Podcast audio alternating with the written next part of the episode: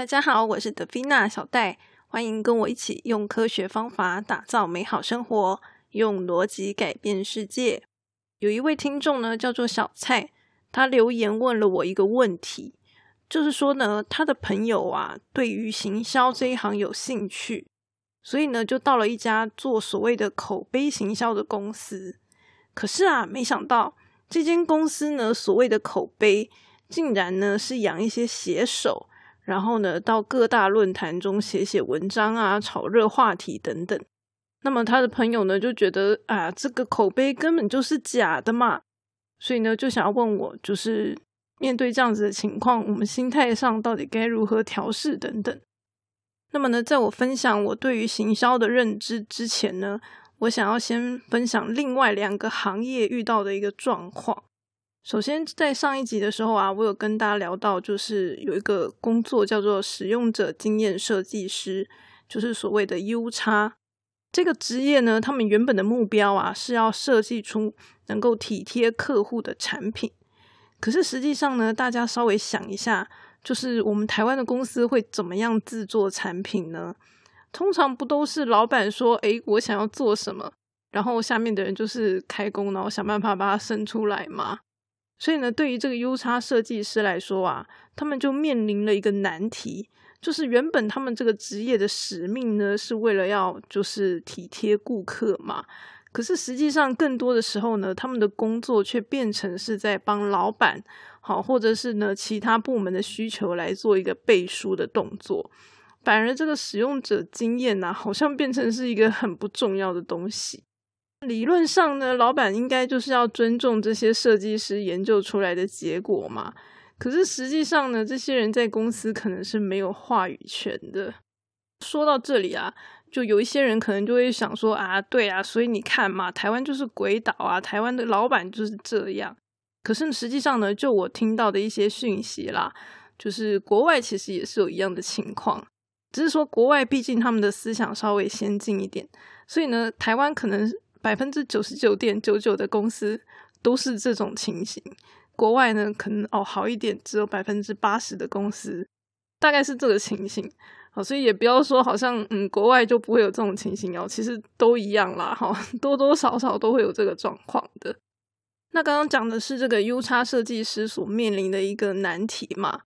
那我呢，我现在是在媒体业工作，其实媒体业呢，它也有类似的一个问题存在。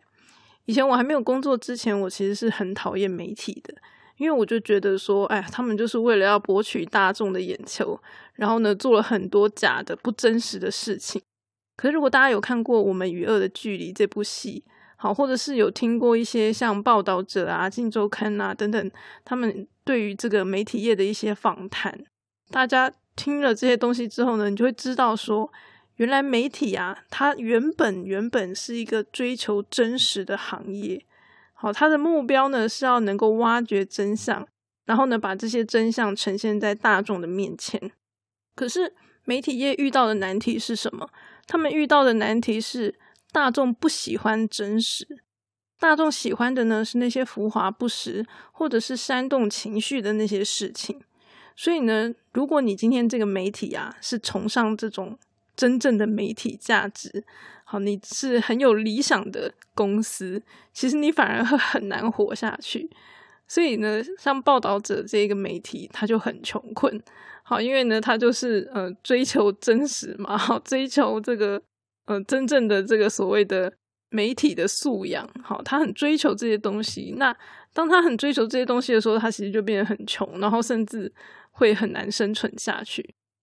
对公司来说。就是他一定要能够活下去嘛，所以呢，很多媒体他就是因为这样，就可能渐渐就沉沦了。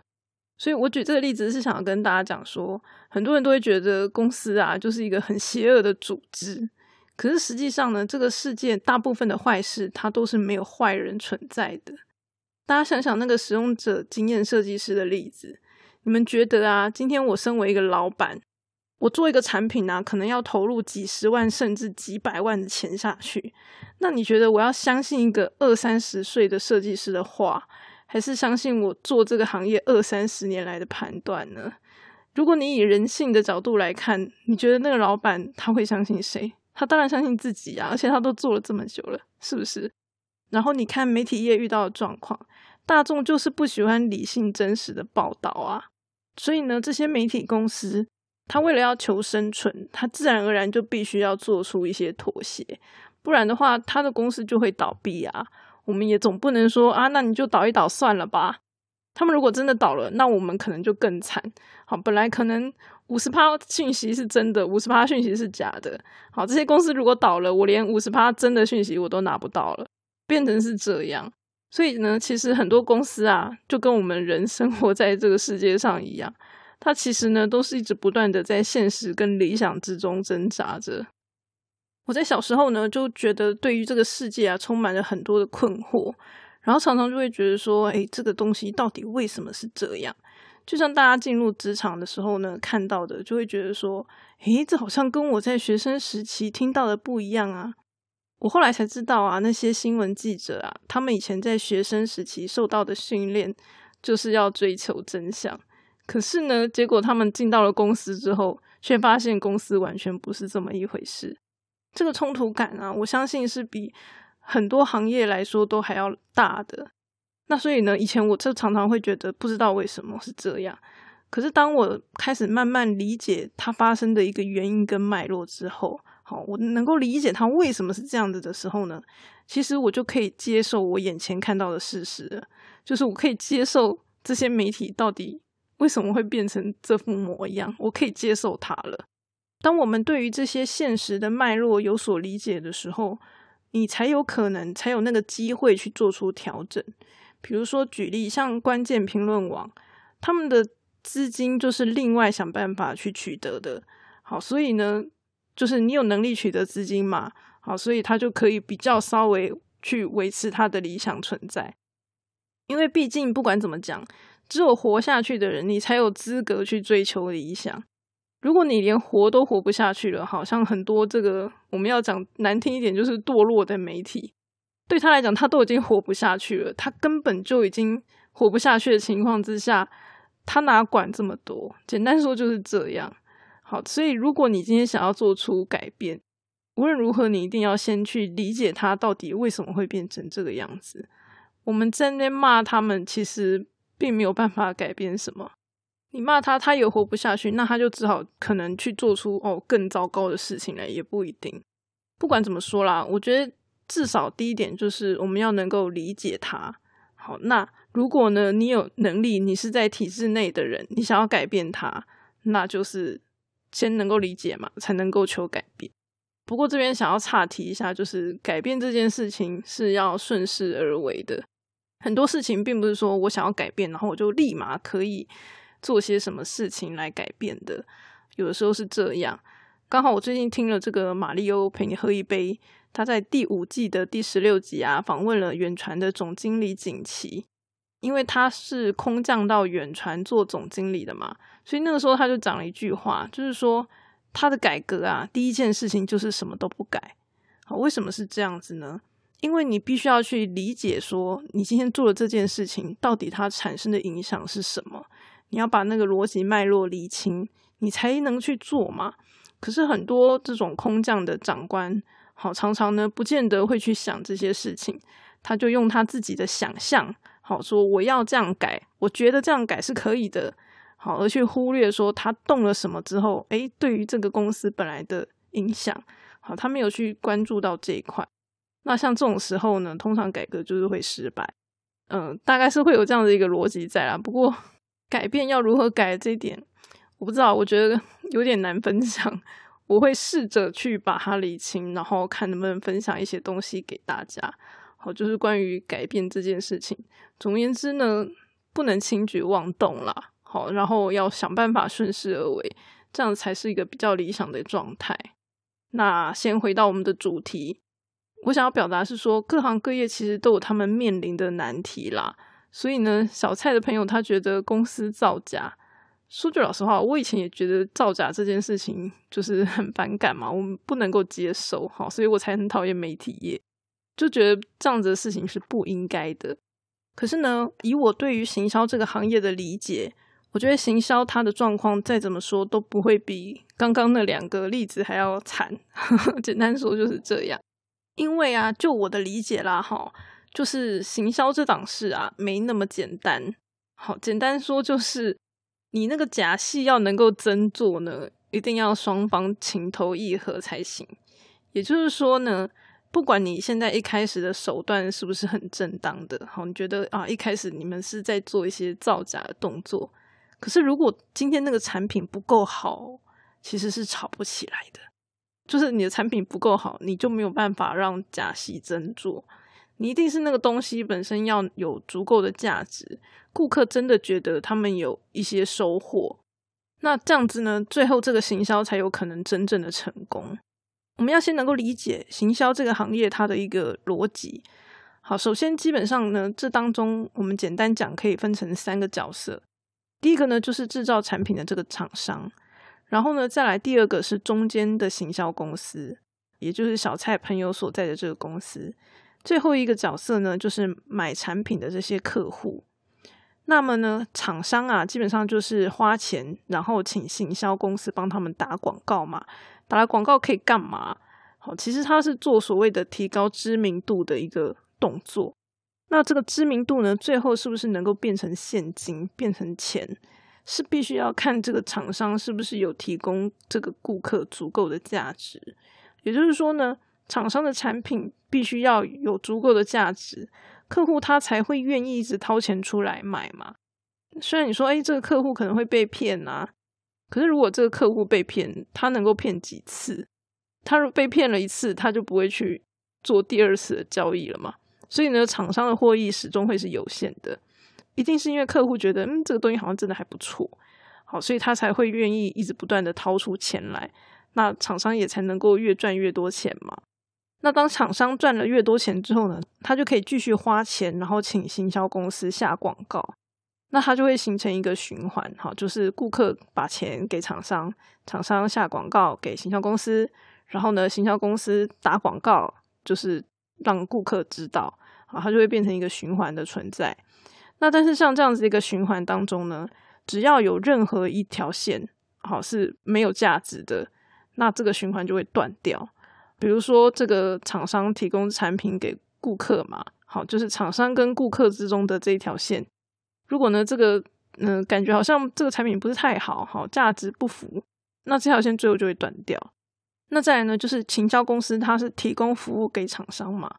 如果呢，这个哦，可能厂商给的钱不够好，或者是这个服务不够好，好行销公司的绩效不佳，那么这条线也会断掉。好，所以只要有任何的一段它的价值是不充分的、不足够的，那这个循环其实是没有办法一直维持下去的。那我想要说的是，就我的理解啦，行销这件事情真的没这么简单。虽然这个产品可能一开始的操作是造假的，可是如果这个行销最后能够成功，一定都是这个产品本身就是有价值的。那当然，这个所谓的价值，不见得是产品本身，也有可能是一些额外好你没有想到的东西。简单说，就是有个东西它会红，一定有它的理由的。好，虽然很多人可能会看不起，然后觉得诶那没什么啊，好，或者是诶那个不好啊之类的。好，那只是说，呃，你能不能理解它的价值到底在哪里而已，大概是这个样子。所以说，像上一集啊，我就有跟大家聊到嘛，我花了很多时间去思考，到底什么样叫做体贴？好，就是体贴的定义到底是什么？因为我们要能够厘清这些定义。好，那我们做事情的时候呢，这个逻辑要怎么走会比较清楚。那我基本上我也花了很多时间在思考，到底什么东西是价值。好，因为我一直觉得这个东西很模糊，然后不太清楚它到底是什么。那但是就我的观察来说呢，就是有价值的东西呢，并不一定能够变现。好，但是没有价值的东西呢，肯定就是很难变现的。好，简单说就是这样。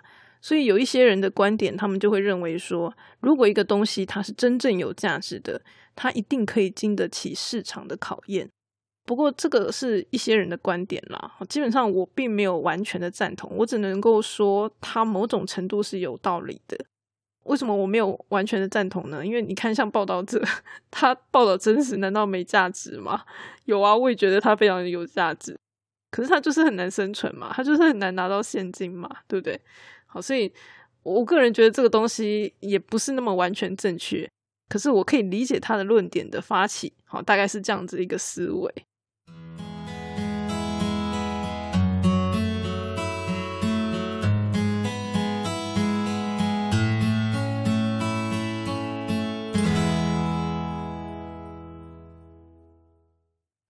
那么，当面对这种现实跟理想不符合的情况的时候，该怎么办呢？我个人觉得啦，最重要的就是想办法取得一个平衡吧。那因为我们今天的主题算是比较偏向聊我们自己个人，然后跟公司目标之间所产生的一个冲突嘛。好，因为我们通常都会对这个世界充满着理想，可是呢，就觉得诶，公司更多的时候好像是向前看齐。好，那个钱就是金钱的钱。那这样子，我们到底该怎么样去平衡双方之间的一个差距呢？这边我想要补充一点是说，嗯，基本上啦，公司追求盈利这件事情是一个王道，哈，就是如果大家对于公司的设立的一个逻辑有理解的话，基本上公司它一定要去追求盈利，哈，这是一定要去做的事情，因为他不去追求盈利，他就没有办法发薪水给他的员工。那他的员工就没有办法去消费，然后创造更多的利益回馈给公司。好，简单说，那个循环是没有办法成立的。好，所以公司它一定是要追求盈利。当然，公司在追求盈利跟公司追求理想之间的平衡，那个是公司高层的事情嘛？好，不是我们这些小老百姓的事情。那所以呢，我们今天的主题算是以我们个人角度出发，我们个人该如何跟公司的目标之间取得一个平衡？那我觉得大家可以去看看这个 Netflix 有一个文化手册，我把这个手册的中文版啊，就是附在 Note 上面，好，大家可以看一下。那在这份文件里面呢，他用了很多向量图来描述公司的一些状况。那我自己会觉得，诶，他的这个用法实在非常的精妙哈，我个人是还蛮喜欢的。那我觉得呢，就是公司跟个人目标，它也可以用这个向量图来表达。大家可以想象一下，就是说，假设呢，你跟公司啊一起推箱子，然后如果你们两个人的方向是一致的，那那个箱子是不是就很容易被推动，对吧？哦，就是朝着同样的一个方向去推嘛。可是呢，如果你们两个人的方向刚好是相反的，那就变成是比力气啊，看谁力气大，那箱子就会被推向另外一边。好，而且在推的过程之中呢，大家都是非常的辛苦，因为这个力量是互相抵消的嘛。也就是说呢。如果我们跟公司的目标是不一致的，那很容易就会做白工，好，或者是看不顺眼。这个是以力量的角度下去看，好，我们可以简单这样子理解。那还有另外一个例子是说，我们可以想象一下，公司呢，它就像是你那个好同学一样。当你在学校下课的时候呢，你就要跟你的好同学一起回家嘛。那如果这个好同学呢，他的家刚好跟你是顺路的，你们一起回家就是很理所当然的事情嘛。可是，如果这个好同学呢，他跟你的这个住的方向是不顺路的，甚至是相反的，好，那这样子你们还会一起回家吗？当然不会啊，因为你们一起回家变成是一件就是有点类似做白工多做的事情的那种感觉。所以啊，像我我在讨厌的这个媒体，也就是也做了蛮久，也做满五年了，这样好，为什么我可以做那么久？明明当初我其实是很讨厌媒体业的。因为我其实呢会去想办法设定一些我自己的目标，然后呢这个目标呢是跟公司的方向是接近的，而不是会互相冲突的。好，就算这个方向没有完全一样也没有关系啦，哈，至少呢就是你们不是互相拉扯的嘛。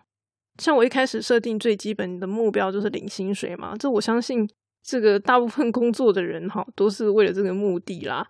那这个目标呢，会跟公司的目标有什么冲突吗？通常是不太会了哈，除非你要的就是比公司给的还多嘛，好，只有这种时候才会起冲突。那但是至少可能你刚 进去这个公司，一定是你这个薪资满意，你才会进去的嘛。好，所以这就是一个可以的目标。那或者是说我当初一开始进去是软体工程师，所以呢，我是设定自己希望可以成为一个 PM 嘛。那我设定自己的目标成为 PM，这个会跟公司的工作有什么样的冲突吗？其实也不会啊。好，所以当双方的目标不冲突的时候，你就可以工作，然后呢，达成你目标的同时，也去达成公司的目标。也就是说，它是一个双赢的局面。好，那就是因为你们的目标方向一致所带来的一个效果。所谓的目标方向一致，它不是指说你们的目标完全一样哦，而是说你们的目的地是顺路的。好，就像我刚刚讲这个同学回家的概念是一样的。啊，因为呢，我达成我的，我顺便也达成你的。好像这样子，你才有办法做到事半功倍，然后变成是像一个鱼帮水，水帮鱼的一个概念。然后呢，因为我很清楚我自己的目标是什么嘛，所以呢，当公司有一些工作需要人处理的时候，我就会想说，嗯，这工作到底是不是能够帮助我达成我的目标？也就是说呢，对我来说，并不是让老板去指派我工作，而是变成是我自己去选择我想要的工作是什么。比如说，今天有一个跟城市开发相关的工作出现了，好，那我就会想说，嗯，所以这个对我做 PM 有加分吗？好，当然这个可能是我已经当成 PM 的时候，我去思考这个问题。那虽然我以前也是工程师嘛，我也可以处理这个开发工作，可是既然我现在已经是 PM 了，好，它已经不是我的目标了，所以呢，我就会想办法把这个工作去交代给其他人。好，想办法让你的主管把这个工作交给其他人，而不是你。好，因为他跟你的目标是不符的。那可是呢，假设今天有个工作，它跟 PM 是息息相关的。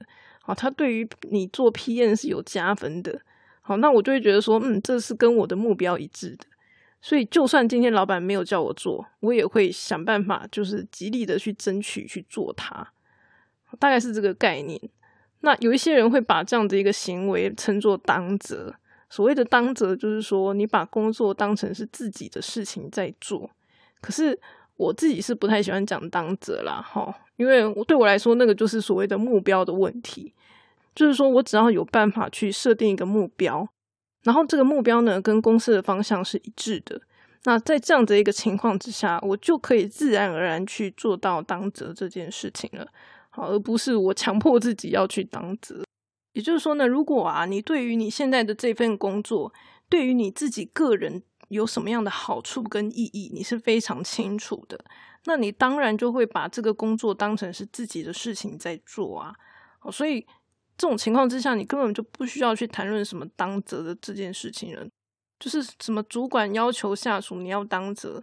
这种事情对我来说就是完全是不可能发生的，那就是你的目标设定上就是错误的，你的目标设定就是冲突的情况之下，你怎么可以要求对方要当责呢？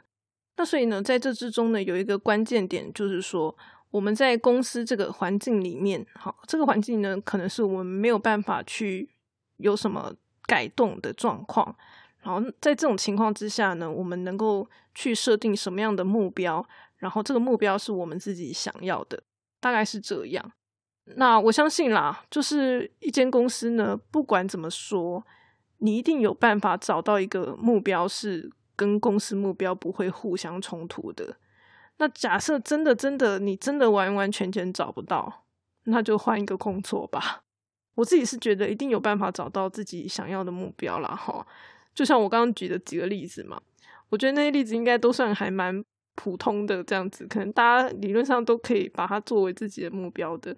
可是，可能有一些人，他比如说他是富二代，他根本不缺钱，他只是想要工作经验而已。好，那他可能就不觉得说，没有啊，薪水我不介意，很有可能。好，每个人追求不一样。像我有一些同事，他们也是就没有那么在乎薪水。那总而言之呢，就是我以前跟大家聊到，就是说每个人都有优缺点嘛，基本上公司也是一样的。就有一些人呢，就是会只看到别人的缺点，然后不断的放大缺点。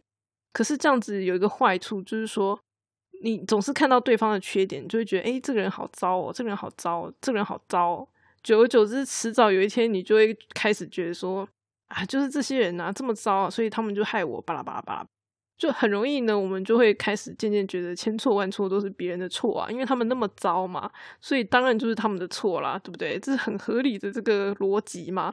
好，所以很多人的逻辑最后都会变成这样，好，千错万错都是别人的错，这是一个很自然而然就会产生的一个概念。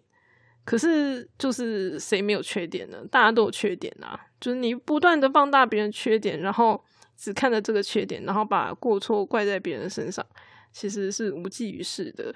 那所以呢，我们就还是那句老话，好，就是要想办法让公司的优点去满足我们的需求。然后呢，让这个缺点对我们的影响降到最低。好，这个概念跟我们个人是一样的。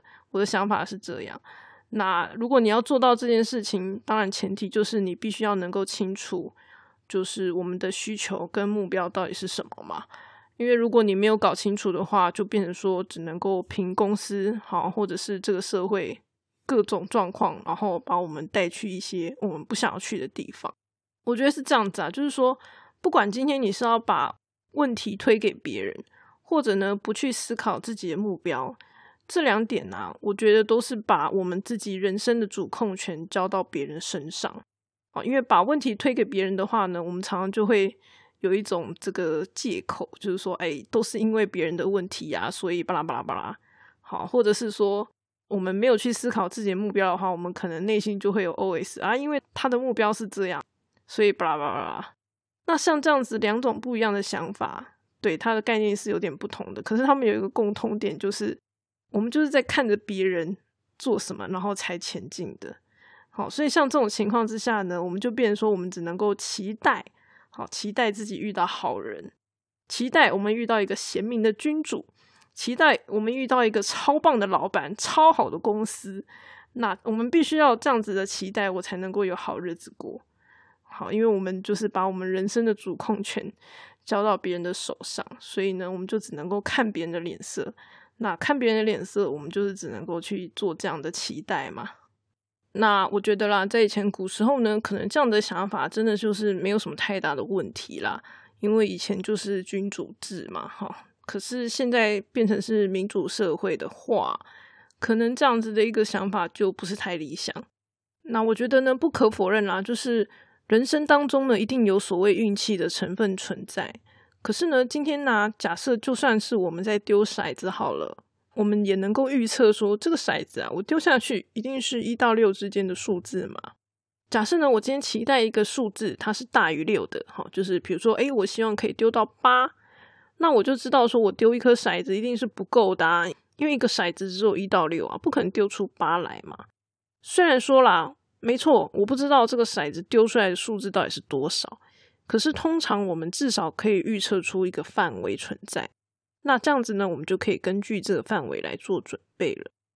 不过这个再讲下去可能就有点离题了，所以就还是先打住，好，先讲到这儿吧。总而言之呢，我觉得对于这个议题啦，我认为就是要想办法在公司跟个人之间取得一个平衡，然后这个平衡呢是来自于。我们的目标跟公司的目标方向是一致的。好，就像这个 Netflix 文化手册里面，好有很多类似这样的内容。我其实也蛮想要跟大家分享这个我对于这份手册的一些看法的。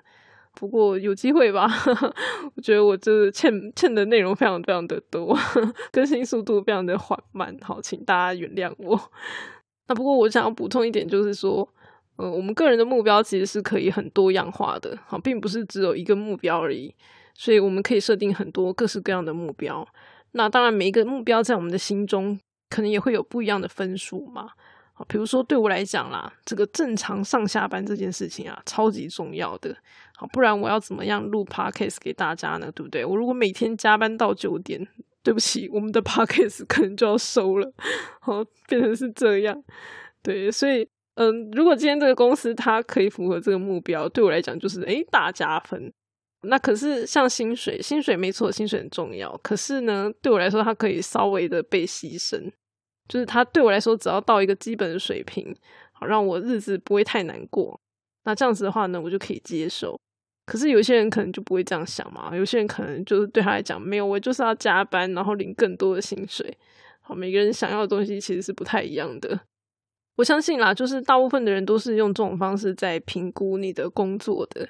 哦，只是呢，通常我们都是无意识的在评估，哦，就是你不会去意识到这些东西。所以呢，公司的优点是什么？其实你知道，可是呢，你不会去意识它。那通常你会意识到的就是缺点，好，因为缺点总是显而易见的嘛。好，所以通常我们只会意识到缺点，而不会去意识到它的优点。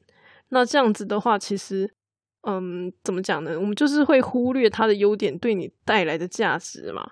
好，那所以呢，有些人就会啊气愤的离开了，然后离开了之后呢，到外面去找新的工作，才发现，诶，原来原本的公司它有它的好处。好，等你失去了之后呢，你才会发现它的价值。我有时候也会在一些嗯离职的同事上面听到，好类似像这样的一个状况。好，所以呢，我会鼓励大家，就是也要去想想优点到底是什么。对你来说，这个公司带给你的价值是什么？你能够在这边设定什么样的目标，达成什么样的目标？那这样子，当你去不断的强调你在这个地方所获得的优点。然后呢，去稍微去忽略这些缺点的时候，我们就会比较不容易产生抱怨嘛。好，就会比较能够会觉得，诶，其实还是不错的。好，这个公司还是有它的优点存在的。好，尽管我当年也是非常的讨厌媒体业，对吧？好，所以今天这个希望大家在听完我的分享之后呢，可以找到自己在公司的一些目标跟方向。今天的分享就先到这边喽，我们下次再见。